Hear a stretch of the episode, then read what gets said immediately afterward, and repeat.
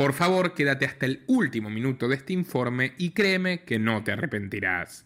Bienvenidos al campamento fantástico del rock and roll, donde experimentarán el estilo de vida de un músico de rock and roll sin demandas ni enfermedades de transmisión sexual. Ya que se dirigirá al país el presidente de este programa. Comenzamos. ¡Ay! ¿Cómo duele crecer? Oílo, oílo cómo habla. Envejecer escuchando metal extremo Bueno, y este muérgano que habla así, ¿dónde se cree que está o qué? no es algo que muchos probablemente lleguen a hacer o contemplen en mente.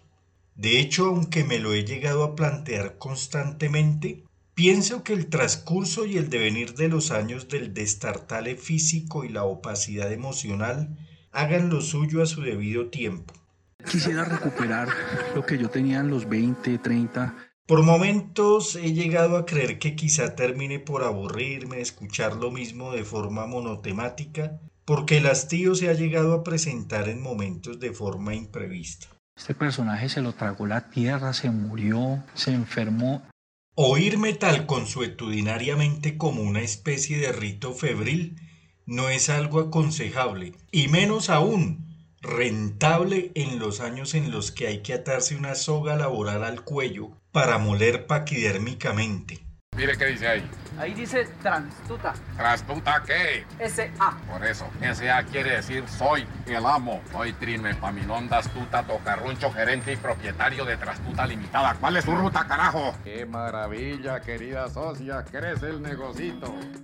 Dando vueltas a la rueca de la producción del sistema de vida en que estamos inmersos, muchos postergan el disfrute y su descanso, porque la resignación por sobrevivir o acumular los tiene girando incesantes como al asno que amarran a ese tipo de artefactos.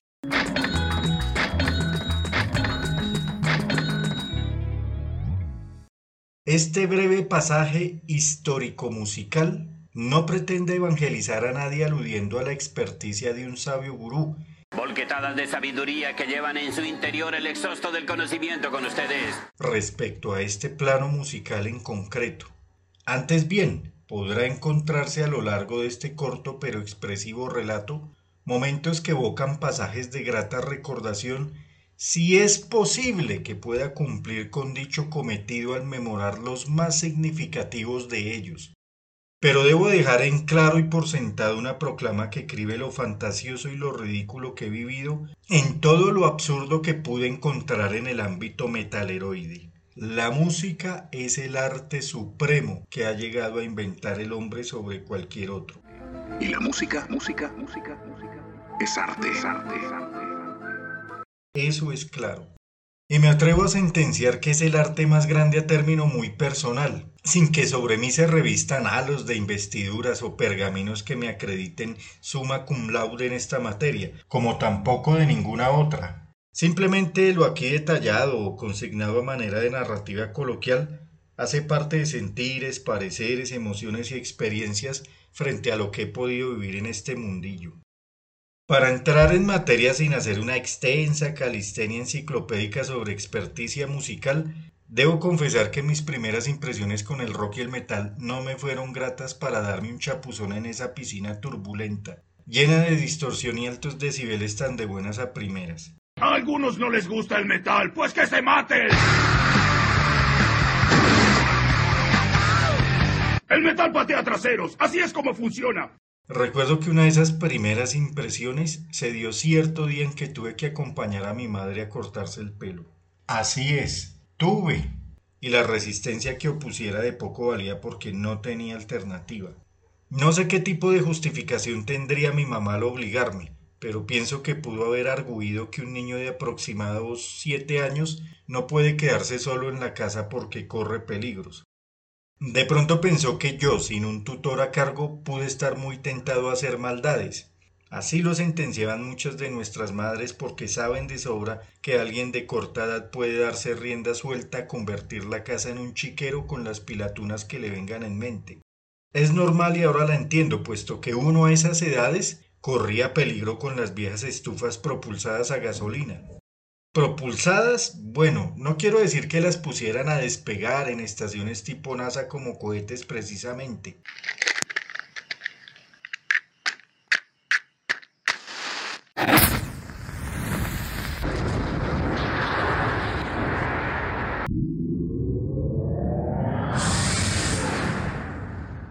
Pero pudo haber ocurrido que la casa saliera volando en átomos como reza en la decimoprimera estrofa del himno nacional.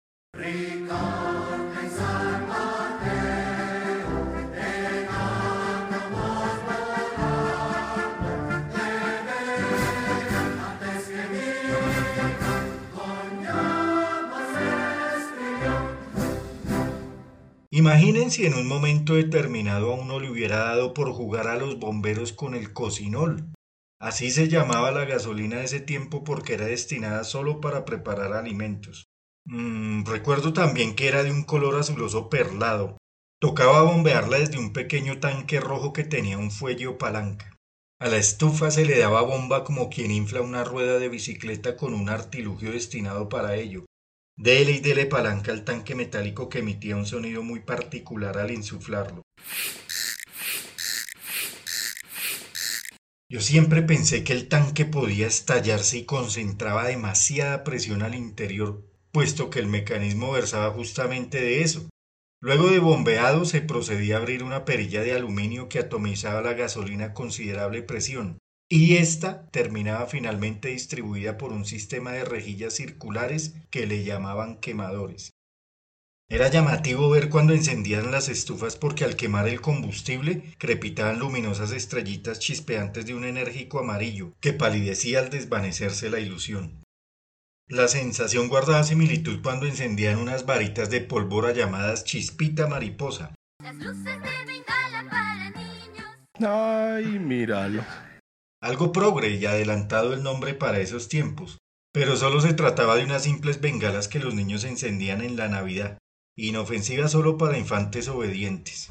No eran juegos pirotécnicos aptos para chukis exploradores. ¡Es imposible! Tú me metiste en esto, ahora sácame. Porque el pabellón de quemados con un alto y acostumbrado déficit de insumos no estaría muy ansioso de esperar esas aborrecibles criaturas haciendo gastar metros de gasa y vendajes a lo pendejo. Los gastos podrían ser incuantificables. Pero bueno, creo que ha sido suficiente con esto de las estufas, sus bondades y el servicio que prestaban. Sin embargo, estoy seguro de que muchos recuerdan aquel tiempo y el peligro que se corría al mantener ese tipo de estufas. A lo que iba es que de seguro era un riesgo que no toda mamá quería asumir al dejar un hijo solo en casa con semejante artefacto explosivo. Por ello y otros riesgos es que era impensable que a alguien de siete años le permitieran quedarse solo, excepto si le tocaba. Aunque más adelante comprendí que quizá nuestras madres de antaño no les preocupaba tanto aquello, sino que el infante se diera rienda suelta a hurgar cosas indebidas que no fueran justamente una ardorosa estufa para aquellas edades. Es decir, pienso que parte de esos temores encontraban su punto de conjetura válida para ellas, al llegar a creer posiblemente que el liliputiense prepuber, imbuido en calenturientos pensamientos, le diera por explorarse el tábano espiralado que yacía arrumazado al interior de los calzoncillos. Esos vagabundos haciéndose la paja. Aquel tímido colgajo de envoltura corrugada que sacábamos esporádicamente al solar para terminar miccionando todo el caudal amoniacal del interior de nuestras vejigas.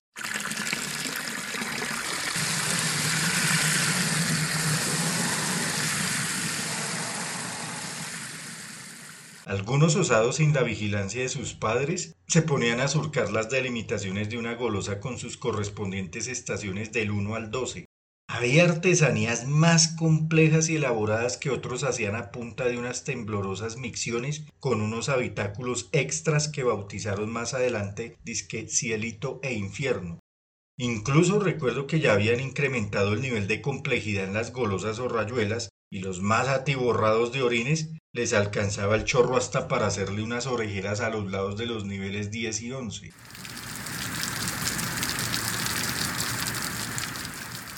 Quizá pudo ser ello, pensé yo después. Era la razón por la que a un impuber no le otorgaban la confianza suficiente de quedarse solo en la casa. No obstante, la idea para mí no era otra la de permanecer jugando con carritos, o quedarme pateando un balón, o simplemente que me quedara distrayendo la mente con los programas de televisión de la época. Yo creo que de haber sido así no habría justificaciones tales para desconfiar de esa manera, puesto que el porno nunca fue parte de la canasta familiar, con la salvedad de hacer justa mención al tabloide amarillento titulado El Espacio. ¡El espacio, el espacio! ¡Última por gallina! ¡El espacio! despacio, despacio! A ver, Vigo, tú dame el despacio. A ver, mamota, pero pásemelo rápido antes de que se coagule, ¿sí? Que más que amarillento, era totalmente sanguinolento. Un manjar rebosante de porno que exhibía parte de la miseria humana. Esto sí es una fuente de ideas. Mira esto. Capturada banda que asaltó a un bus. Froilán Alberto Guapacha confesó ayer haber violado a tres pasajeras. Sus titulares y subtitulaciones eran de un inconfundible rojo sangre. Incluso de sus páginas solía emanar un característico olor a mortecino con tan solo leerlo. Tengo ganas de oír las noticias y sentir la angustia de ser colombiano. Se suicidó con tres impactos mortales en la cabeza. Manoseado por su padre, abusado por el tío y esclavizado sexualmente por la madre. Conozca quién es el defensor del pueblo. Una historia llena de fluidos y superación. A puñalada limpia se disputan un pedazo de panela. Mi fortuna es producto de un milagro que le pedí al Señor.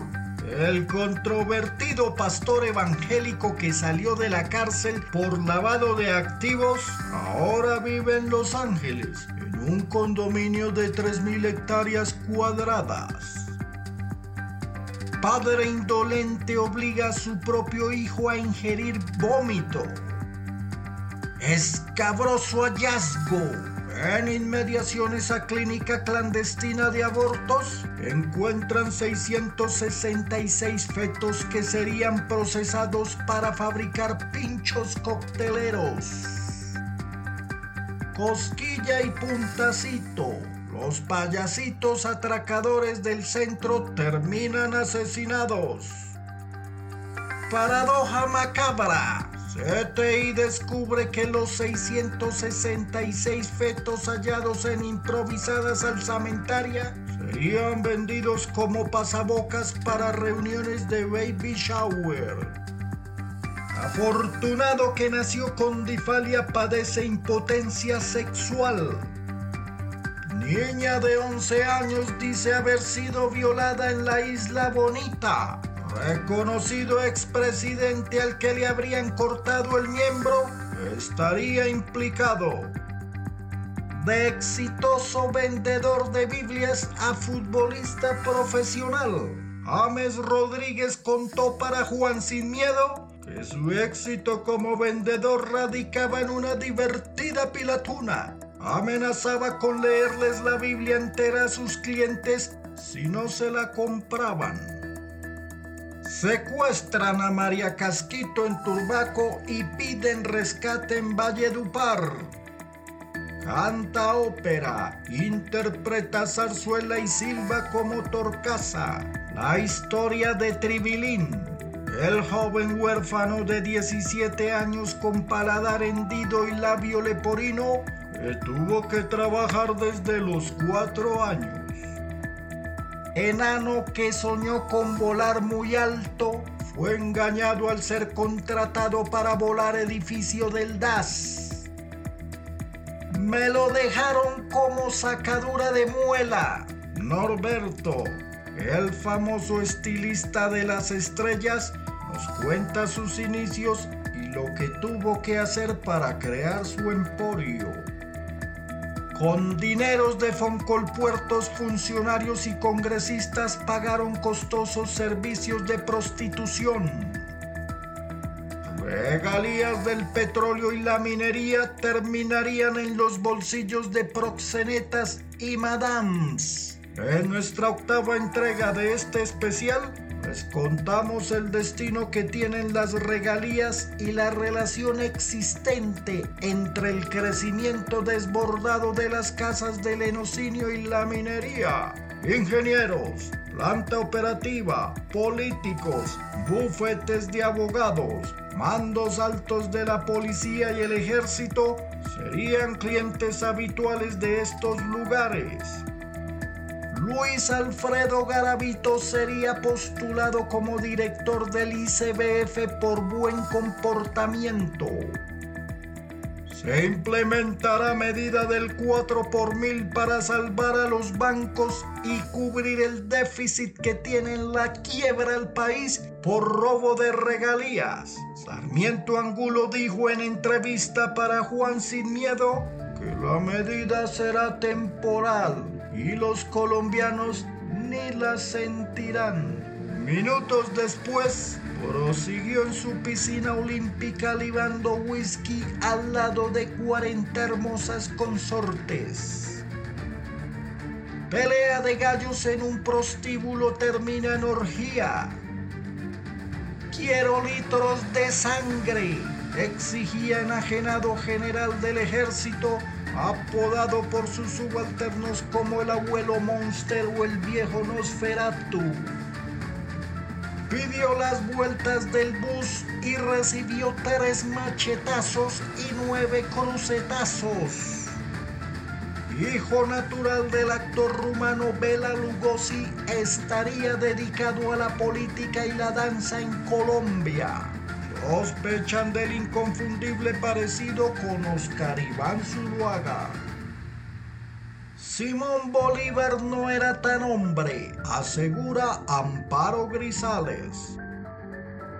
Polémico gobernador aprobó ley para asperjar cultivos con glifosato. Indígena cíclope de tres brazos le suplicaba en medio del llanto que no lo hiciera. Inverosímil. Descubren caminando a Sarmiento Angulo por barrio humilde, increíblemente con las manos en sus propios bolsillos. A este país lo está matando la pereza, cruda e indolente sentencia que profirió el ex monarca finquero a su violentado pueblo luego de aprobar reforma tributaria por tercera vez. Diomedes Díaz y el Tino Asprilla, la fórmula explosiva que promueven para el recién creado Ministerio de la Responsabilidad.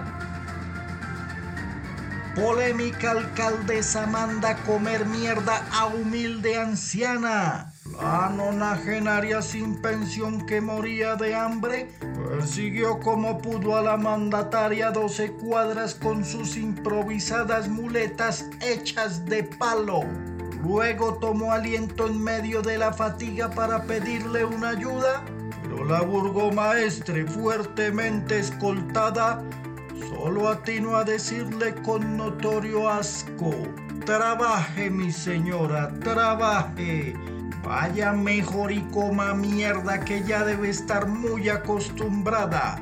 Pero ya ni eso tenía para vaciar por las cañerías. El programa tuvo escenas de sexo y violencia. Si fue visto por menores es responsabilidad de padres y adultos.